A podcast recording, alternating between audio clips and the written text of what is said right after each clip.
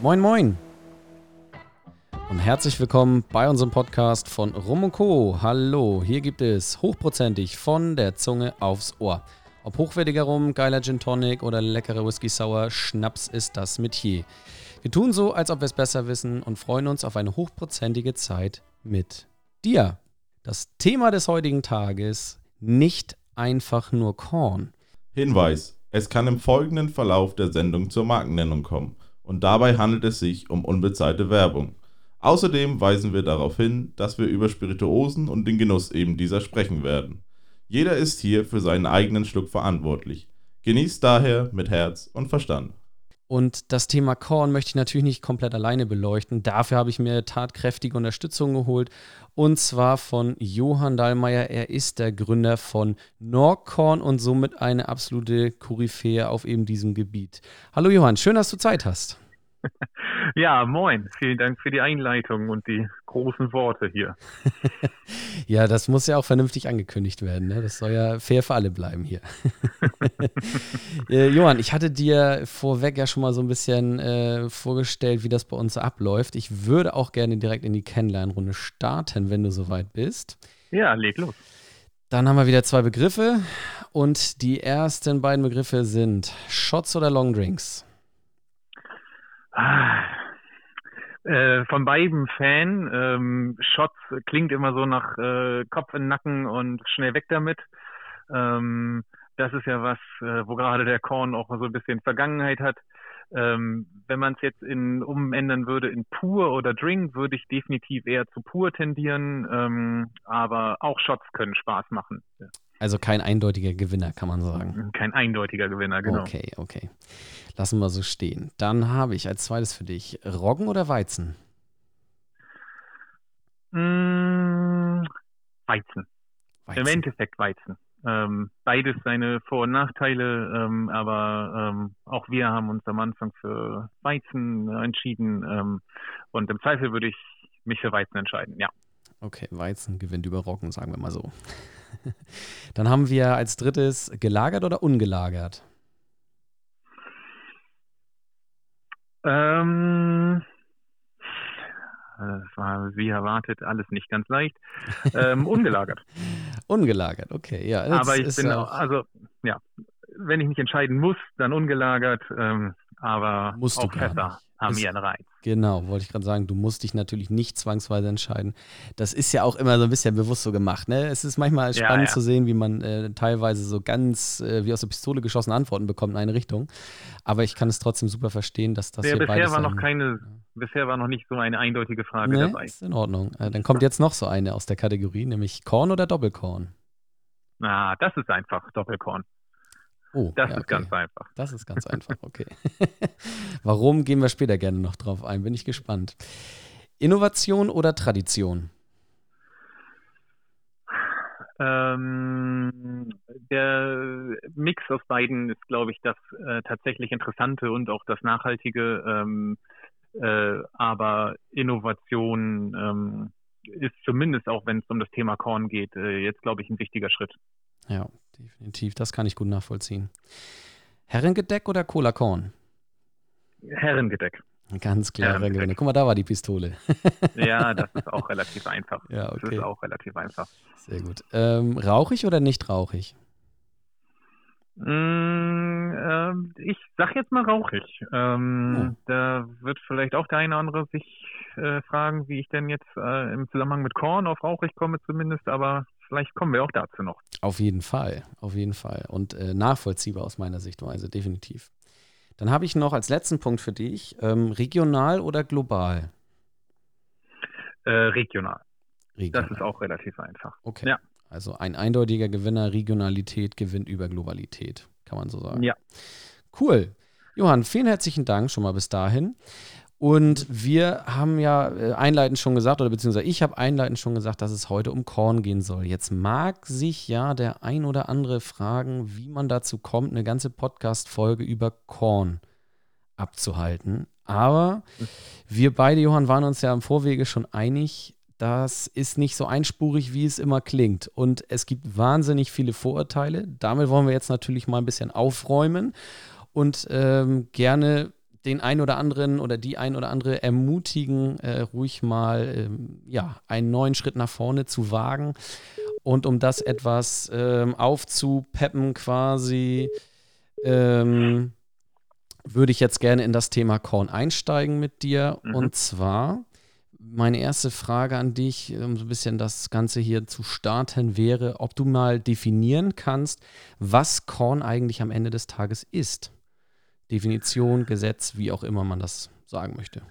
Ja, ähm, also direkt um vor diese Frage noch zu kommen und mhm. deine Einleitung nochmal aufzugreifen, ähm, würde ich sagen, ich kann mir sehr gut vorstellen, dass es äh, auch Hörer gibt, die sagen, ja tatsächlich, also die Korn halt kennen als äh, die Billigspirituose, die im Discounter oder generell im Supermarkt ganz unten irgendwo steht und stand Mhm. Ähm, und man sich mit dem, äh, also gerade jetzt unter diesen Hörern sind ja definitiv äh, auch Premium-Spirituosen-affine Menschen, mhm. wenn nicht zum aller, allergrößten Teil, äh, und dass da Korn überhaupt keine Rolle gespielt hat. Und ähm, insofern bin ich sehr dankbar, dass wir diesen Podcast machen. Und denke ich, gibt, könnte man viele Podcasts füllen mit dem Thema, äh, weil Korn halt mehr kann als genau das und dieses Bild und diese Vorurteile, die ja. wir jetzt gerade äh, haben. Oder die, die du jetzt auch schon angesprochen hast. Mhm. Ähm, was ist Korn? Ähm, ja, Korn ist ähm, ein, ein, klarer, in der Regel klarer Getreidebrand, ähm, der ähm, ziemlich ähnlich wie Wodka ähm, ist, um mal so die einfach den, den naheliegendsten Vergleich zu bringen. Ja. Allerdings ein paar äh, Besonderheiten hat, ähm, die, die ihn sozusagen auszeichnen und dass es, äh, dass es für den Korn äh, ein Reinheitsgebot gibt.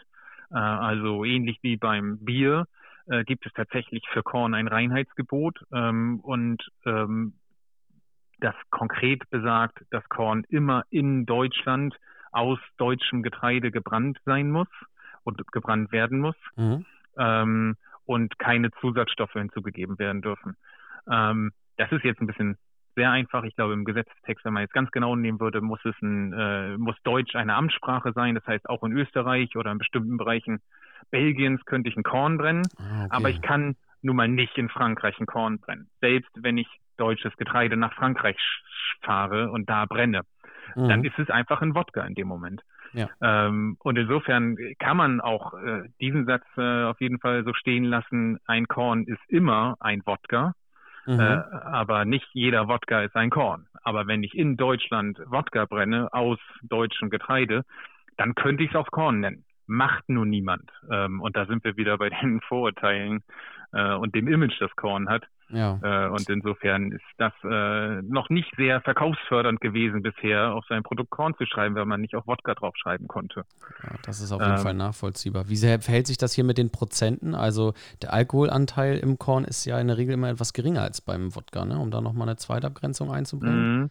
Ja, äh, tatsächlich gibt es auch da gewisse Vorgaben. Ich darf ein Korn erst kordnen, nachdem er mindestens 32 Prozent hat. Mhm. Ähm, vorher ist es dann irgendwie Getreidebrand. Auch sowas habe ich schon gesehen für 2,49 Euro in irgendeinem Supermarkt ja. mit 28 Prozent. Das ist was ganz Komisches. Äh, ab 32 Prozent ist es ein Korn ähm, und ab 38 Prozent spricht man dann vom Doppelkorn. Mhm. Ähm, das ist auch interessant. Viele denken, ähm, Doppelkorn heißt doppelt gebrannt oder, oder irgendwie sowas. Ähm, das ist nicht der Fall. Tatsächlich hängt das einfach an dem Alkoholgehalt. Und ab 38 Prozent darf man sein Korn auch Doppelkorn nennen und kommt damit auch näher an die ja für Wodka ja üblichen 40 Prozent. Ja. Also kann man sagen, dass ähm, Doppelkorn, du sagtest gerade, kann man raufschreiben. Das heißt, das ist auch dann keine Verpflichtung, kein, kein wirklicher Standard, aber es macht quasi Sinn, um es noch weiter von äh, Wodka dann an dem Punkt auch abzugrenzen, oder? Kann man das so sagen? Genau. Ja. Genau, es ist halt äh, auch eigentlich ein, äh, ein Qualitätsmerkmal. Mhm. Ähm, äh, genau. Und das tut man dann entsprechend auch. Ja. Wenn man es noch weiter abgrenzt zu anderen Spirituosen, ähm, also äh, ich hatte ja auch gesagt, es dürfen keine Zusatz, äh, man darf sie nicht, man darf es irgendwie nicht aromatisieren oder ähnliches. Mhm. mhm. Ähm, dann äh, sind wir halt auch an dem Punkt, dass wir sagen, sobald ähm, wir irgendein Aroma zugeben würden, wäre es würde aus dem bisherigen Korn ein aromatisierter Wodka werden. Ja, ähm, okay. Oder auch ein Gin ist, kann sehr wohl auf äh, Getreidebasis ja ähm, gebrannt sein. Ja, ähm, aber sobald wir mit weiteren Botanicals arbeiten, ähm, ist es halt dann kein Korn mehr, ähm, sondern ein Gin. Okay. Beziehungsweise aromatisierter Wodka. Ja, also zusammenfassend kann man sagen, Korn in Deutschland oder deutschsprachig, wie du gesagt hast. Abgrenzung zum Wodka, weil eben ab 32 Prozent es ein Korn ist. Doppelkorn kann man ab 38 raufschreiben und es ist ein, ja, ein Standard, kann man sagen, ne? ein Qualitätsmerkmal, wie du selber schon sagtest, und somit ganz klar abzugrenzen von Gin, Wodka oder ähnlichem. Genau, und ein Aspekt vielleicht noch, äh, weil das ist das Einzige, was äh, dieses Reinheitsgebot zulässt in, in Richtung Veredelung, mhm. ist halt eine Fasslagerung. Und das ist eine Kategorie, die bisher ähm, noch relativ unbekannt ist, auch fassgelagerten mhm. Korn äh, anzubieten. Ähm, und da ist sozusagen der, der einzige, die einzige Möglichkeit einer Veredelung, wo sich dann auch nochmal ganz neue Welten auftun und wo es auch wirklich spannend wird. Ähm, und ja, das ist, das ist sozusagen der nächste Schritt, den Korn dann gehen kann und geht der Next Step quasi in, dem, in der Spirituosen-Kategorie Korn ist dann also die Fasslagerung. Ja, cool. Habe ich auch auf jeden Fall schon mal probiert. Ähm, können wir auch später noch darauf eingehen. Ich habe ja auch natürlich wieder was Schönes neben mir stehen. Ich auch. ja, wir haben uns schon drüber unterhalten und äh, ich bin äh, gespannt, was du mitgebracht hast. Äh, du hast ja noch nicht viel verraten, das finde ich auch gut so. Aber bevor wir vielleicht darauf eingehen, ähm, was wir hier äh, nebenbei genießen, würde ich noch mal gerne von dir wissen, ob du irgendwas zum Thema Historie, Ursprung des Korn geben sollst. Also seit wann gilt denn dieses, von dem du auch gesprochen hast, Reinheitsgebot? Da denken ja viele eigentlich an Bier, ne? Also deutsches Reinheitsgebot. Ja. Beim Korn gibt es also auch eins. Ja. Ähm, ja, also Korn, ähm, das ist ja auch irgendwie das Schöne an der Geschichte, hat halt, ist halt eine, eine urdeutsche Spirituose mit einer unglaublich langen Historie. Mhm. Ähm, wir reden von im Prinzip über 500 Jahren, ähm, die, die es, wo schon Korn gebrannt wird in Deutschland.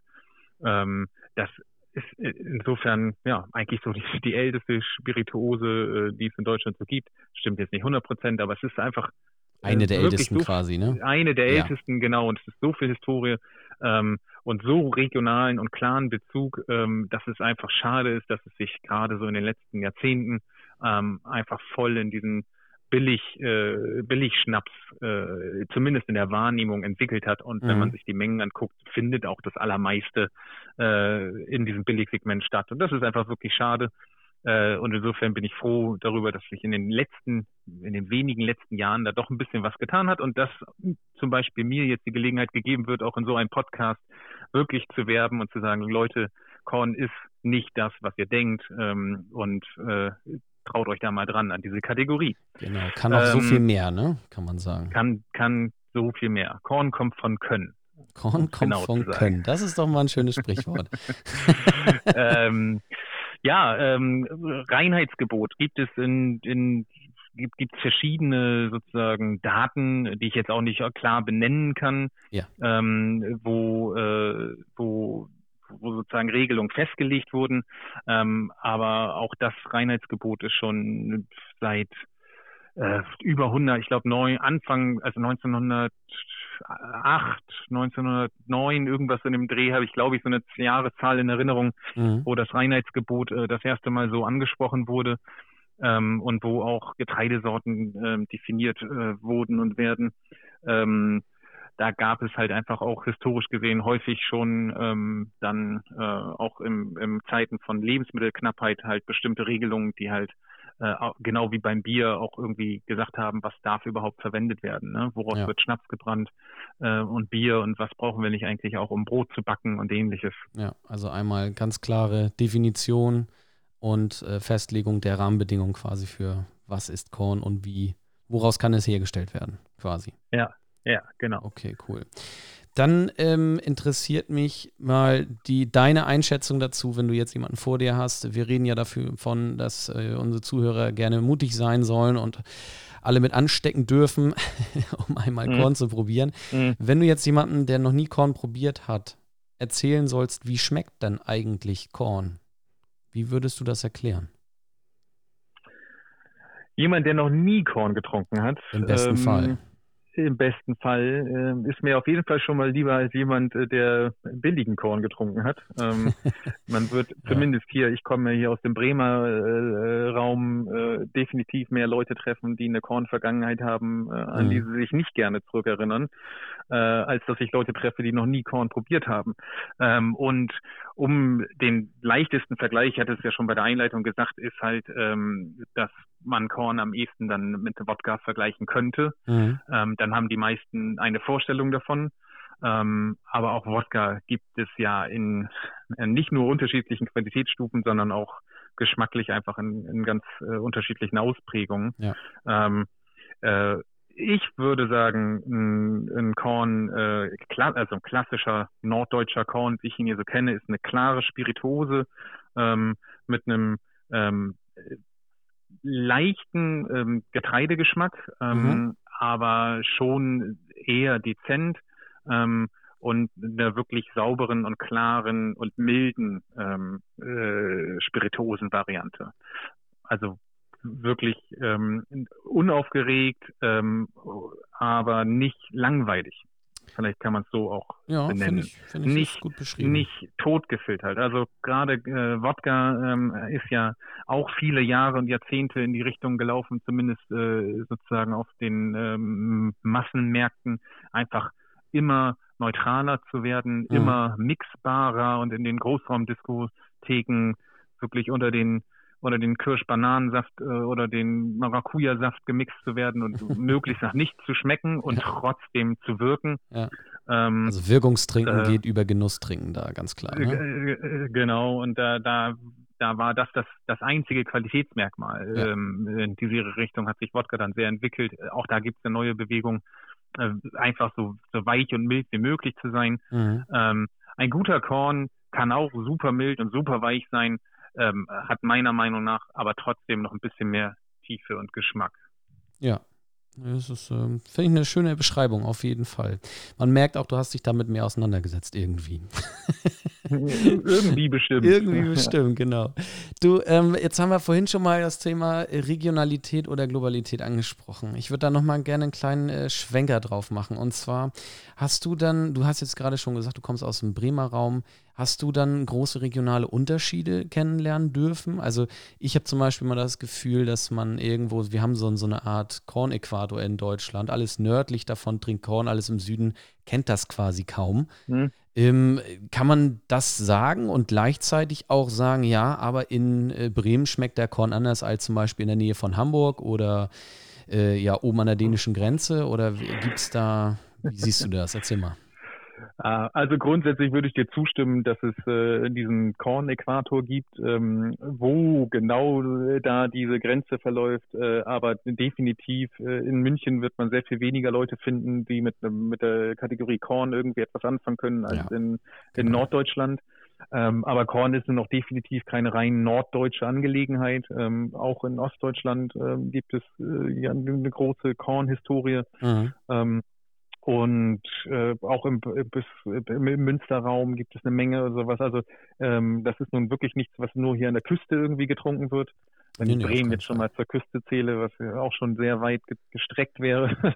ähm, äh, also insofern, in der Hinsicht stimme ich dir zu. Ähm, die Frage, inwiefern ähm, man tatsächlich Unterschiede schmeckt, äh, basierend auf der Region, ähm, würde ich nicht mitgehen. Ähm, okay. Da ist es einfach, ähm, da kommt es einfach zu sehr ähm, drauf an. Also ich kann in einer Brennerei natürlich ganz unterschiedliche Produkte herstellen, ganz mhm. unterschiedliche mhm. Körner produzieren. Ähm, ich kann aber auch sehr ähnliche vielleicht äh, erreichen wie in anderen Regionen. Also da würde ich sagen, ähm, das, das muss mir nochmal jemand äh, zeigen, dass er schmeckt, dass das jetzt ein Bremer oder ein Hamburger oder ein, äh, ein Korn aus dem Münsterland ja, genau. ist. Ja, nee, also ähm, die, die Frage zielte natürlich auch so ein bisschen ab, wer äh, sich in dem Bereich Whisky ein bisschen auskennt, weiß, dass man in Schottland verschiedene Regionen hat und mhm. die Regionen natürlich mhm. alle so ein bisschen ihre Stile haben. Mhm. Und ähm, hätte ja sein können, dass man, äh, dass du jetzt vielleicht schon sogar die Erfahrung gemacht hast, dass du sagst, ja, also wenn ich in den Osten fahre zum Beispiel, da sind die deutlich malziger als bei uns äh, an der Westküste oder sowas, weißt du? Das war so ein bisschen der Hintergrundgedanke. Mhm, okay. Ja. Aber hast du ähm, noch nicht festgestellt, ne? Nee, würde nee. ich auch so äh, jetzt erstmal nicht behaupten. Ich glaube, dass äh, das Thema Fasslagerung in bestimmten Regionen schon ein bisschen weiter ist als in anderen. Ja, okay. Und ähm, insofern würde ich sagen, hier für den Bremer und Hamburger Raum, in dem wir uns auch in erster Linie bewegen, mhm. ist so der, der klassische, klare ähm, äh, Korn und Doppelkorn äh, schon üblicher ähm, als äh, fassgelagerte Varianten, ja. was jetzt erst so ein bisschen kommt. Ja. Jetzt haben wir so viel über äh, Korn und wie das alles schmeckt. Jetzt läuft mir schon langsam das Wasser zum Mund. Ich habe mir jetzt gerade mal mein Glas hier in die Hand genommen. Frage dich mhm. aber natürlich als erstes, was genießt du denn nebenbei? Erzähl mal. Mm, ja, ich habe jetzt auch zwei äh, Flaschen noch stehen, ähm, beziehungsweise mhm. Gläser. Ähm, und ich bin mal ganz bescheiden und fange mit unserem eigenen Produkt an. Warum nicht? äh, und zwar dem äh, Norg Derbe. Ähm, das ist eine klare Variante und deswegen fange ich mit dem an, ähm, ja. das, äh, um dann danach zu dem fast zur fast gelagerten Variante überzugehen. Ähm, ja, äh, soll ich dazu was sagen? Gerne. Erzähl. Wie schmeckt's? Was ist drin? super gut. Super gut, gut, super spannend, spektakulär. Nein, ähm, tatsächlich ist das unser ähm, zweiter Doppelkorn, den wir gemacht haben. Ähm, mhm. Also Doppelkorn, wir erinnern uns aus der aus der, aus der ersten Hälfte ähm, mindestens 38 Prozent. Ähm, wir sind mit 39 Prozent sogar nochmal einen drüber. Wollten nicht an die 40, weil das so ein bisschen aus dieser Wodka-Ecke so industriell klingt. Mhm, ja. ähm, aber äh, ehrlicherweise habe ich da auch keinen richtig großen Unterschied geschmeckt äh, ähm, okay. zwischen 39 und 40. Ähm, also ein Doppelkorn und unser zweiter, ähm, mit dem wir nämlich zeigen wollen, ähm, dass man das Korn halt auch eben nicht langweilig und geschmacklos sein muss. Mhm. Ähm, das ist ein Vorwurf. Wir haben häufig äh, vom Norg Original gehört, das ist gut, man schmeckt, das ist ein hochwertiges Destillat, aber ich trinke Whisky oder Rum, ich brauche mehr Aroma, ich brauche mehr Geschmack. Oder ja. ich trinke Gin, ich brauche mehr, ja. einfach, ich brauche mehr Rum. Ähm, und wir haben quasi zu unserem vierten Geburtstag ähm, den zweiten Korn gemacht, noch Gerbe. Und das ist eine richtige Aromakeule äh, und der Beweis, dass Korn halt auch wirklich, also zumal zumindest für ein Korn auch spektakulär sein kann. Wir arbeiten hier nicht nur mit einem reinen Weizen, ähm, wie bei unserem Original, sondern äh, einer Mischung aus äh, Weizen, äh, Roggen, Roggen und äh, Weizen und Roggen ähm, und verwenden getorftes Gerstenmalz. Ja, genau. ähm, das, das hatte ich vorhin ja auch schon angesprochen. Mhm. Das heißt, wir haben hier nicht nur die fruchtigen Aspekte, die Roggen äh, mit reinbringt, ähm, die ich auch sehr spannend finde, ähm, sondern tatsächlich auch Rauch mit drin. Ähm, mhm. Natürlich nicht so wie, du hast es schon angesprochen, aus bestimmten Whisky-Regionen ähm, üblich, äh, aber definitiv da. Und dieser Mix ähm, ist, ist einfach wirklich spannend ähm, und definitiv, das, ja. mit dem ich immer morgen starte. das ist ein guter Start in den Tag. Was hast du uns dann als zweites mitgebracht? Erzähl mal. Ja, das ist ähm, der äh, Lagerkorn von Sasse mhm. ähm, aus dem Münsterland äh, Schöpping. Ähm, da, da, da gibt es auch super viel zu erzählen. Ähm, zu meinen aber, ähm, dass tatsächlich Sasse auch die Brennerei ist, wo wir unsere Produkte brennen lassen. Wir mhm. haben keine eigene Brennerei, aber wir haben zusammen mit Sasse ähm, diese Produkte entwickelt. Ähm, und Sasse ist ähm, eine Brennerei, die seit oh, 1707, glaube ich, oder wow. in dem Dreh existiert, also auch schon eine sehr lange Historie hat, auch wenn nicht ganz so lang wie, wie Korn. Mhm. Sind aber eine der Brennereien, die schon vor vielen Jahrzehnten gesagt haben, der Weg immer mehr in dieses Billigsegment, das ist nicht die Lösung. Ähm, ja. Wir müssen irgendwie, ähm, wir müssen irgendwie eine Qualität äh, er erreichen, wir müssen irgendwie einen neuen Weg gehen. Und die haben angefangen, äh, Korn ins Fass zu legen und sind hm. mit ihrem Lagerkorn okay. schon seit vielen Jahrzehnten ähm, sozusagen dem allgemeinen Korntrend entgegengestanden äh, ähm, und haben sich damit auch einen wirklich guten Namen gemacht äh, und sind auch international ausgezeichnet. Äh, auch in vielen Whisky-Kategorien hat schon deutscher Korn äh, die von Sasse die, die ersten Plätze gemacht. Meine Güte. Und ähm, äh, gerade wenn es in das Thema Fasslagerung geht mit Korn, was vielleicht für viele Hörer ja auch ein Einstieg sein könnte, äh, zu sagen, also Korn, ey, kann ich mir wirklich immer noch schwer vorstellen. Mhm. Aber vielleicht, also weil sie vielleicht äh, Rum- und Whisky-Trinker sind, ähm, dann vielleicht über den fassgelagerten Korn da den Einstieg zu finden.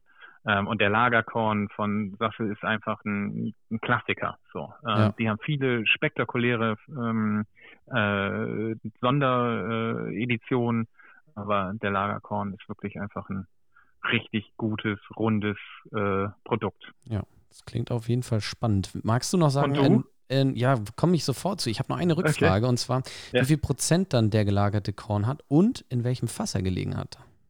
Ob du das sagen kannst. Also der Lagerkorn hat 32 Prozent. Ah. Ähm, jetzt äh, sage ich mal hier, gucke ich mir gerade selber so auf die Flasche, ob hier was im Fass konkret steht.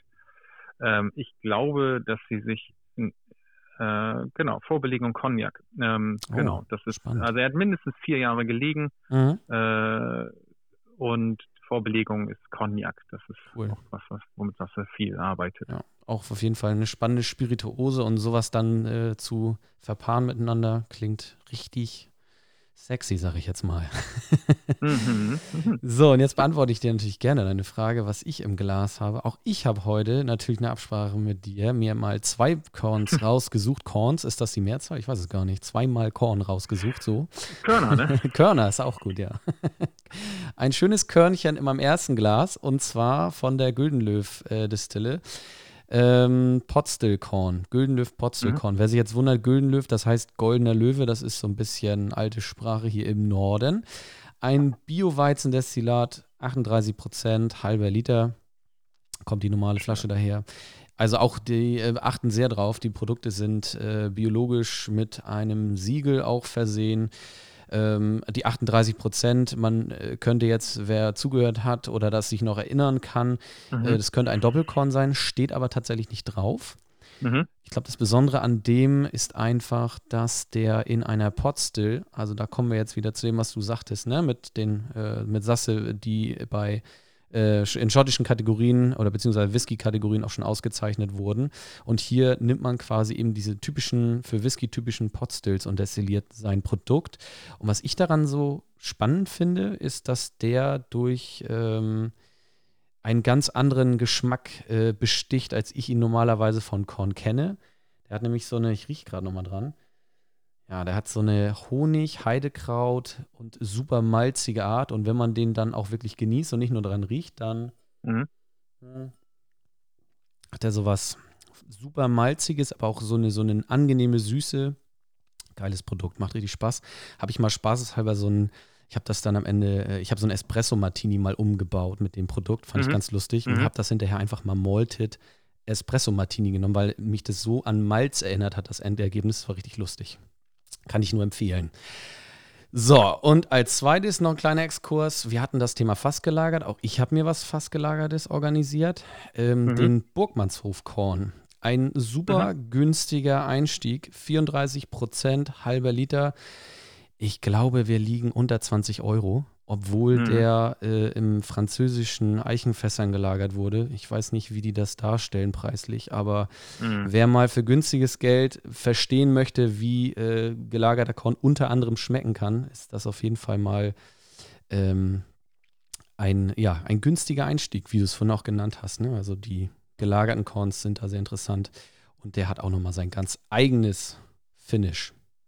Ja. So, Also tatsächlich bin ich auch äh, an Korn geraten über einen fast gelagerten Korn hier aus dem Bremer Umland Oldenburg. Hm. Ähm, weil, also ich bin zwar äh, sozusagen im Bremer Umland groß geworden und natürlich mit Korn groß geworden, war froh, als ich es hinter mir lassen konnte mhm. und in die Stadt gegangen bin zum Studieren und ähnliches. Und dann hat mir irgendwann ein Freund mal, äh, der in der Bar gearbeitet hat, ein Korn oder nee, eine Spirituose auf den Tisch gestellt und gesagt, trink mal, aber nicht so runterkippen, sondern in zwei Zügen.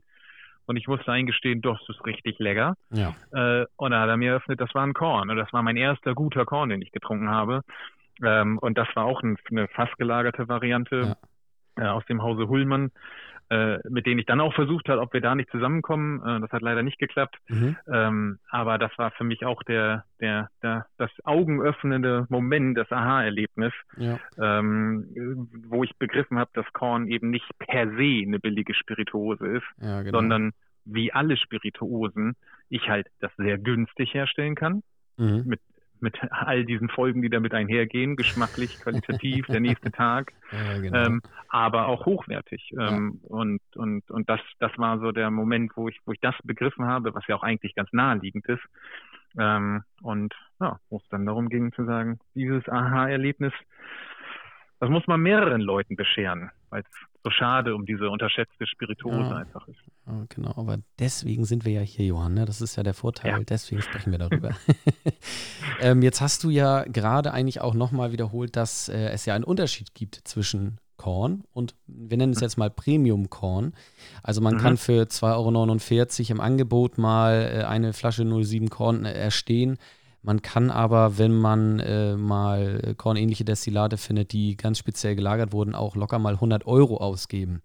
Mhm. Jetzt ist ja die Frage für unsere Zuhörer sicherlich auch, wo ist denn da der Unterschied? Woran erkenne ich denn, mal unabhängig vom Preis, dass ich ein Korn oder ein Premium-Korn im Glas habe?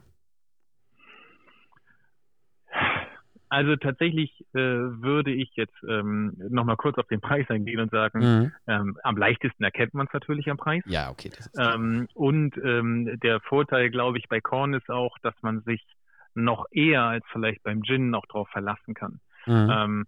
Äh, der Gin ist ja tatsächlich äh, auch in den letzten Jahren ähm, wirklich so hochgejazzt und so häufig aufgegriffen und wir sprechen von den sogenannten Agentur-Gins, ja. ähm, wo, wo mit einer Menge Werbebudget oder Erfahrung einfach ähm, eine Marke geschaffen wird und eine Story geschrieben wird mhm. und, äh, und dann ein Preis aufgerufen wird, der mit dem tatsächlichen Inhalt eigentlich nicht so richtig konform gehen sollte, dürfte. Ah ja, ähm, genau. Ich glaube, ähm, das ist halt auf dem Kornmarkt äh, noch definitiv nicht der Fall und ich glaube auch nicht, dass es so weit kommt, weil ich glaube, die Spirituosen sind zu unterschiedlich. Ähm, insofern ist Preis äh, meiner Meinung nach im Gegensatz zu Gin schon mal ein recht guter Anhaltspunkt. So, okay. Ne? Mhm. Und ansonsten ist es auch gar nicht ganz so leicht, äh, weil ähm, ich hatte es ja eben gesagt, im Prinzip ähm, äh, ist, ist, also kann ich jede Spirituose ähm, grundsätzlich verhältnismäßig günstig herstellen oder auch sehr hochwertig. Ne? Das mhm. beginnt dann bei der Auswahl der, der Rohstoffe. Ne? Ähm, ja. äh, kaufe ich einfach wenn wir jetzt mal bei Weizen bleiben, ähm, einfach irgendwie den billigsten Weizen, den ich irgendwo herkriegen kann. Er mhm. muss ja aus Deutschland sein, zum, solange ich Korn machen möchte. Mhm. Oder setze ich mich mit, ähm, mit zum Beispiel äh, bio-zertifizierten Weizen aus der nächsten Umgebung äh, auseinander. Ja. Ähm, und in welchen Mengen kaufe ich und ähnliches. Also natürlich sind es die Rohstoffe, dann ist es das Handwerk. Habe ich große industrielle Brennanlagen, wo ich zwar sehr sauber brennen kann, ähm, aber äh, ich sag mal, da zu Lasten des Charakters äh, mhm. geschmacklich mhm. ähm, und laufen da 24 Stunden sieben irgendwelche Feindestillate durch. Ähm, oder habe ich wirklich noch ein Handwerk? Bilde ich aus, ähm, was es super wenig gibt. Also es gibt, äh, ich glaube, eine Ausbildungs-, ein Ausbildungsjahrgang deutschlandweit für, für Destillateure, ja. ähm, wo da irgendwie 30 Leute drin sitzen oder so. Ähm, äh, also wie viel ist es wirklich Handwerk und ähm, mhm. ja, dann äh, gibt es an diesen Stellschrauben ähm, bis hin über natürlich dann auch sowas wie, wie, wie Flasche, Verpackung und ähnliches, ähm, ganz, ganz viele Stellschrauben, ähm, wo man einfach sagen kann, da gibt es schon ein paar spannende Entwicklungen in den letzten Jahren, wo verschiedene Kornmarken gesagt haben, komm, wir wollen das Ganze auch in, in hochwertig äh, bringen. Es gibt auch einige Kornmarken, die ähm, da auf äh, Brennereien zurückgreifen, die schon immer relativ hochwertige äh, Brände auch hergestellt haben, mhm. aber denen so ein bisschen das Image gefehlt hat. Ne? Okay. Ähm, äh, auch wir sind ja mit, also wir sind eine eher, äh, wir haben versucht, Korn auch so ein bisschen in die Stadt zu bringen und so ein bisschen urbaner, ähm, Gin-esker ähm, zu präsentieren. Mhm. Ähm, und so ein bisschen zeitgemäß, äh, nicht so mit Eichenkranz und Eber und Tradition seit 1877, so, wo ja, okay. man schon wirklich nur an dieses Herrengedeck denkt. Ja. Ähm, und auch wir sind äh, grundsätzlich, sagen wir, also mit Sasse haben wir die beste Kornbrennerei der Welt, mhm. äh, äh die aber tatsächlich auch mehr in diesem traditionellen ähm, Korn äh, und vor allem Lagerkorn-Business unterwegs war. Mhm. Ähm, also auch da hat es einiges gegeben, wo jetzt schon junge Marken nicht eigene Brennereien äh, gebaut und ge gegründet haben, mhm. aber auf traditionelle, gute, hochwertige Brennereien zurückkommen und, und die dann schon in Anführungsstrichen ein neues Gewand und ein moderneres Gewand bringen. Ja, okay. Das heißt, man kann eigentlich sagen, der Unterschied zwischen Korn und Premium-Korn ist am Ende erst einmal Handwerk gegen Industrie in mhm. erster Linie. Und ähm, ja, geschmacklich ist es dann ja wahrscheinlich, weil man eben auch keine richtige Stilrichtung in Deutschland festlegen kann oder Regionalität wahrscheinlich einfach auch Geschmackssache. Ne? Also man kann jetzt nicht ja. sagen, der günstige Korn schmeckt immer deutlich schlechter, aber es kann eben sein, dass oder die Wahrscheinlichkeit, dass ein Premium-Korn durch eben dieses Handwerk, durch ähm, die Tradition durchaus, also auch, man muss ja auch immer, Tradition ist ja auch gleich Erfahrung irgendwo. Mhm. Ähm, zum gewissen Grad. Und ähm, auch da kann man sagen, okay, da wird natürlich darauf geachtet, dass auch ein vernünftiges Produkt nicht zu viel Fusel äh, am Ende des Tages in der Flasche landet und äh, wie du auch vorhin schon sagtest, ne, der nächste Tag soll ja, ja. Äh, nicht komplett für die Katz sein. Also ne, und deswegen, genau, das ist so, da Punkt, würde ich ja. mal ganz kurz einhaken. Mhm. Definitiv mhm. ist das auf jeden Fall ein ganz großer Faktor auch, also wie, wie ich brenne und wie ich, äh, also jeder, der so ein bisschen äh, sich äh, damit auseinandergesetzt hat und weiß, wie, wie gebrannt wird und wie Spirituosen ja. hergestellt werden, ähm, dass ich, ein, dass ich einen Vorlauf habe ähm, beim Brennen, den ich nicht verwende, der teilweise sogar giftig ist, einen Nachlauf und ein sogenanntes Herzstück. Mhm. Ähm, und die Übergänge sind da fließend. Ähm, und ähm, wenn ich mich entscheide, dass ich dieses Herzstück äh, relativ klein und eng sehe, in Anführungsstrichen, ähm, dann habe ich natürlich sehr viel weniger Ertrag aus den eingebrachten Rohstoffen. Ne? Ja. Ähm, wenn ich sage, ich reize das wirklich äh, voll und ganz aus, natürlich will ich keine wirklich giftigen Stoffe drin haben, aber äh, ich sage mal Fuselstoffe, die ähm, sich am nächsten Tag auch rächen oder sowas, ähm, nehme ich schon noch mit in Kauf. Ja, äh, genau. Dann kann ich aus, dann kann ich natürlich meinen Ertrag maximieren und dadurch das Produkt äh, günstig, günstig machen. Mhm. Ähm, also das ist auf jeden Fall auch ein Aspekt, der da ganz viel mit reinträgt. Aber gleichzeitig kann man halt sagen, ähm, aus einer kleinen äh, aus einer kleinen Brennblase, äh, wo wirklich traditionell mit Handwerkskunst gearbeitet wird, wird man nie den mildesten Korn ähm, kriegen, äh, den man den man irgendwie erschaffen kann. Da sind die mhm. industriellen Brennanlagen einfach äh, sauberer. Aber halt äh, auch äh, zu Lasten des Geschmacks oder des Charakters. Und das ist dann wiederum eine Geschmackssache. Ne? Ja, definitiv. Ja. Kollege von mir sagte auch immer, wichtig ist immer die dreckigen Noten. Das klingt immer so negativ, mhm. aber ich verstehe tatsächlich immer besser, was er damit meint, ähm, weil man einfach, ja, äh, Spaß daran hat, wenn es eben nicht ganz zu rund ist wie ein Babypopo, sondern ein bisschen mehr Ecken und Kanten hat, einfach am Ende des Tages. Ne? Denke ja, mal, das ist derbe. auch äh, derbe, genau. das ist auch ein guter Punkt, genau.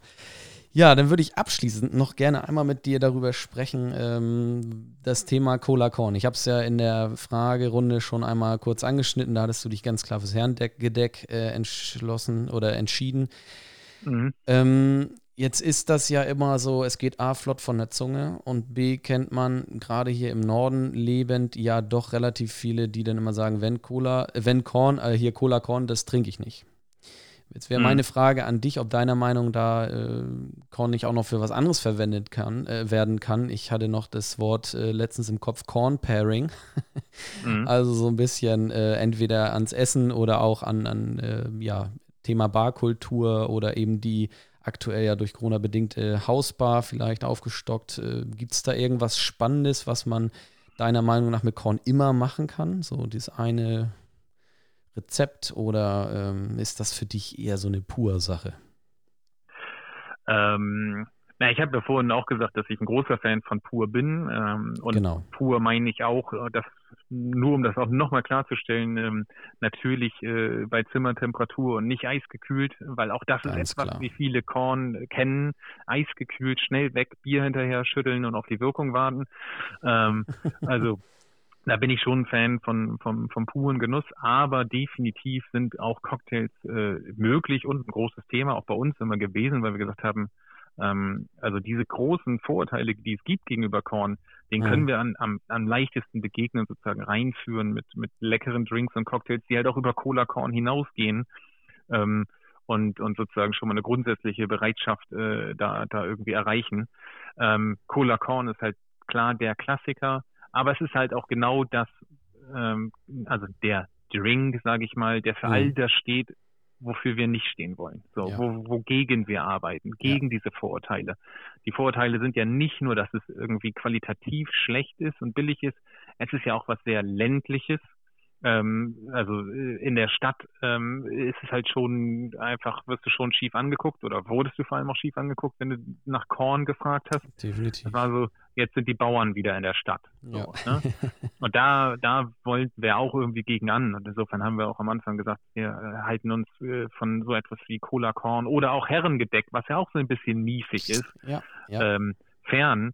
Aber ähm, äh, auch Dinge, die miefig sind und waren, ähm, entwickeln sich ja nicht selten auch wieder zu etwas äh, irgendwie Neuen und Modernen. Und unter diesem Motto Herrengedeck 2.0 sind wir jetzt schon noch relativ lange dabei, Mhm. zu sagen, hey, es gibt so viel auf dem Biermarkt, was sich getan hat in den letzten zehn Jahren und im Bereich Craft Beer. Ja. Ähm, wie passend ist dann ein schöner Craft Corn mit Charakter dazu, ähm, dass ich ein geiles Bier und einen geilen Korn habe. So, ne? Mhm. Mhm. Ähm, Cola Korn ist da nochmal ein anderes Thema. Jeder, der Cola Korn trinken will, gerne. Ich will da überhaupt nichts gegen sagen, ähm, aber äh, es geht halt definitiv auch mehr. Und um das nochmal aufzugreifen, wir hatten das Thema ja auch, ähm, dass es schon sehr Wodka-ähnlich ist. Und insofern kann ich mit einem klassischen Korn ähm, eigentlich jeden Drink, den ich äh, sonst mit Wodka gemacht habe, auf jeden Fall auch mit Korn machen. Und ich werde, also es kommt jetzt sehr auf den Drink drauf an, aber ich bin, ich, zu 90 Prozent wird man davon überhaupt keinen Unterschied schmecken, weil, wie gesagt, ich könnte jeden Korn auch als Wodka verkaufen. Ja. Ähm, so, da ist äh, im Zweifel faktisch überhaupt kein Unterschied. Ähm, und das öffnet für viele schon mal, äh, also das ist so ein, so ein, so ein, so ein, so ein Augenöffner. So, ach, Mhm. okay, ja, klar, mein Moskau Mule könnte ich ja auch dann mit Korn machen. So, ne? Ja, ja, genau. natürlich. Das ist wirklich ähm, je nach Qualität, was man dann kauft, ähm, quasi eins zu eins dasselbe. Und das ist schon mal für viele auf jeden Fall sehr hilfreich Mhm. das für sich nochmal vor Augen zu halten, ähm, dass es ein Wodka-Ersatz ist. Und dann gibt es natürlich auch ähm, die also auch, auch sehr viel äh, komplexere Cocktails und, und Möglichkeiten, die dann sehr auf das jeweilige Produkt angepasst sind. Ne? Ähm, wie gesagt, ich glaube, ein Großteil der, der, der Körner ist schon eher so in diesem mh, einen eher neutraleren äh, Bereich äh, Mhm. geschmacklich, nicht ganz so neutral wie Wodka. Ähm, äh, wenn man dann mit einem gelagerten Korn arbeitet oder äh, wie mit unserem Norg Derbe, wo, wo wir auch Frucht- und Raucharomen mit reinbringen, haben wir noch natürlich ganz andere Möglichkeiten, auch in Drinks mit der Spirituose zu arbeiten, geschmacklich Ja. und nicht nur mit der, mit dem, mit den Volumenprozent. Wird also Äh, deutlich komplexer, kann man sagen, ne? Dadurch, Genau. also dadurch, dass ihr dann diese anderen Geschmackskomponenten drin habt.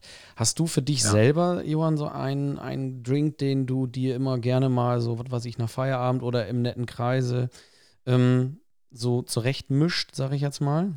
Oder Ich bin, das variiert sehr, sage ich mal, Mhm. ähm, aber gerade äh, momentan ähm, oder so in diesen in diesen letzten Monaten ähm, bin ich nochmal sehr auf die verschiedenen Sour-Varianten zurückgekommen. Ähm, ah, okay. Und äh, das ist was, was ich vor einigen Jahren schon mal sehr äh, intensiv durchlebt habe, sage ich mal, Mhm. äh, draußen äh, auf freier Wildbahn.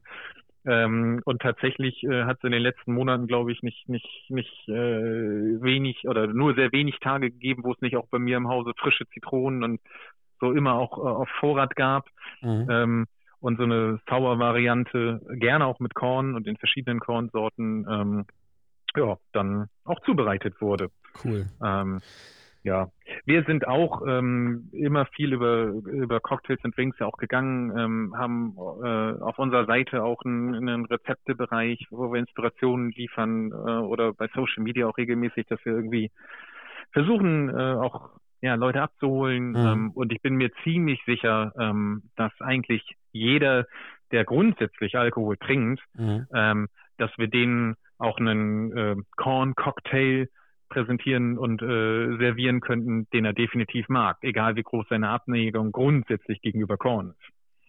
Das ist ein schönes Schlussplädoyer, Johann. Das äh, kann man nicht anders sagen.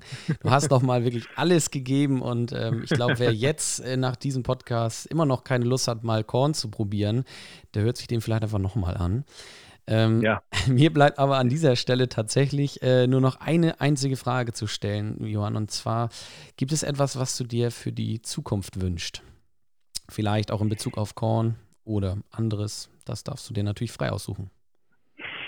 Ähm, ja, am dringendsten wünsche ich mir momentan, ähm, dass wir äh, diese diese Pandemiezeit überstehen und vor allem in dem Bereich Gastronomie wieder zu äh, Vorjahres, äh, das ist schon über ein Jahr her, äh, Niveau zurückkehren mhm. ähm, und äh, ähm, in, also diese Gastronomie-Szene nicht nur sozusagen als reine als, als Absatzmarkt, sondern wirklich als als Ort ähm, auch der der Geselligkeit uns irgendwie zurückbekommen. Das fehlt mir persönlich, ähm, das fehlt uns als Marke ähm, und das fehlt vielen anderen das ist so das, was ich mir auf jeden Fall jetzt gerade am akutesten wünsche. Und mhm. grundsätzlich sage ich aber, dieser Trend, ähm, dass immer mehr Verbraucher wirklich auch auf, äh, auf Wertigkeit oder Regionalität achten, ähm, das ist was, ähm, was ich was ich mir einfach wünschen würde, dass das weitergeht und dass das jetzt nicht unterbrochen wurde, ähm, dass wir uns da so ein bisschen gelöst haben von den äh, großen äh, Industriemarken äh, und so ein bisschen mehr Offenheit da ist, auch wirklich neue Dinge auszuprobieren. Das muss gar nicht nur Korn sein, aber auch davon profitiert natürlich der Korn, dass, dass grundsätzlich die Bereitschaft da ist. Ähm, und das ist, das ist schön, das ist spannend, das ist abwechslungsreich ähm, und ja, gibt es immer viel zu erzählen und sich auszutauschen und zu entdecken und das hat schon sehr viel Spaß gemacht in den letzten Jahren. Cool. Johann, vielen herzlichen Dank für deinen ganzen Input, für deine äh, Leidenschaft und auch dein Wissen, das du mit uns geteilt hast.